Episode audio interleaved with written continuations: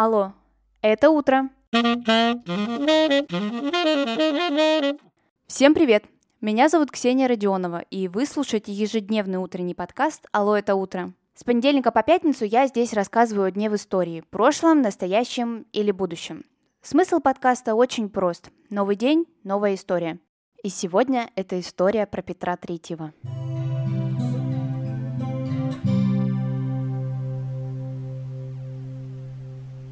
Российский император Петр III Федорович родился 21 февраля 1728 года по новому стилю. Появился на свет и рос в городе Киль. Воспитание будущий монарх получал солдатское.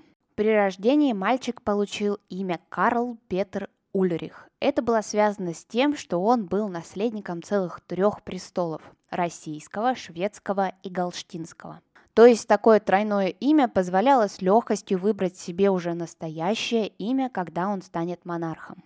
В России же Петр III имел право на престол, так как его мать, Анна Петровна, была родной дочерью Петра Великого.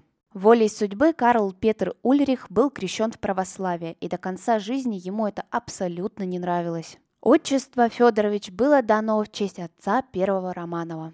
Его жена Екатерина, в будущем ставшая Екатериной II Великой, приходилась ему троюродной сестрой. Кстати, она приняла православие вполне себе спокойно, ее абсолютно все устраивало. Будущий император Петр III очень рано остался без родителей. Мать умерла практически сразу же после его рождения, а отец, когда ему было 9 лет. После потери отца мальчик автоматически стал герцогом Галштинским. Елизавета Петровна, которая была на тот момент императрицей российской, выбрала себе наследника, своего племянника Петра III. Мальчика перевезли в Россию, и немногим позже состоялось его венчание с Екатериной. Отношения между супругами сразу же не сложились. Ребенок появился в браке только спустя 9 лет. На тот момент это огромнейший срок. Постоянной фавориткой Петра была Елизавета Романовна Воронцова.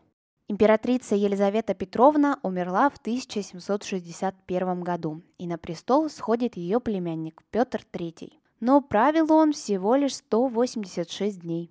Но и за это короткое время Петр достаточно много всего успел сделать. Не всегда, конечно, положительного. Наверное, самым негативным эпизодом во время правления Петра III стало окончание Семилетней войны.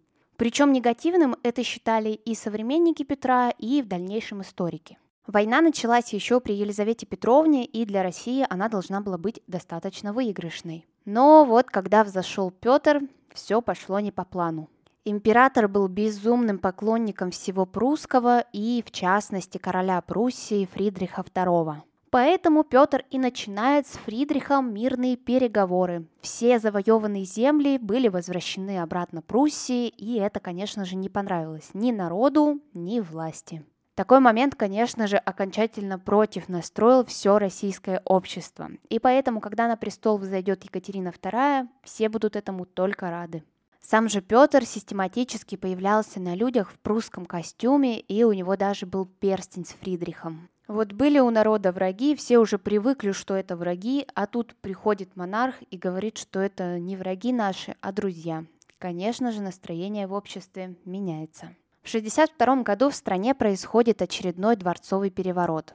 Власть в свои руки берет императрица Екатерина II. Петр III был арестован и отправлен в Ропшу. Там он и должен был находиться, если бы не его внезапная смерть.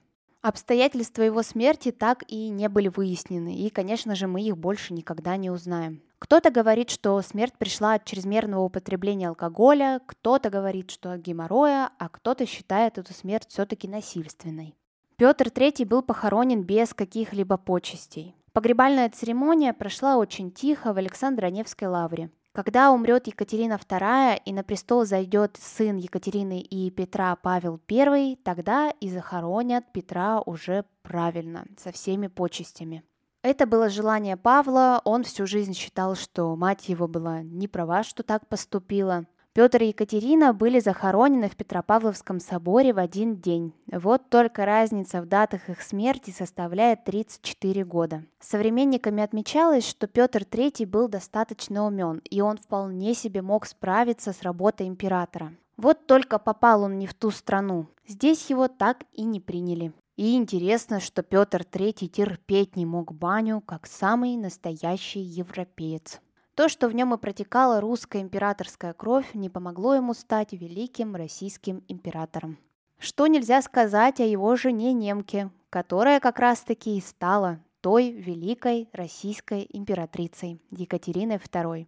Но о ней как-нибудь в другой раз. А на сегодня это все. Спасибо, что вы прослушали этот выпуск до конца. Обязательно оцените его, так больше людей узнают о подкасте «Алло, это утро».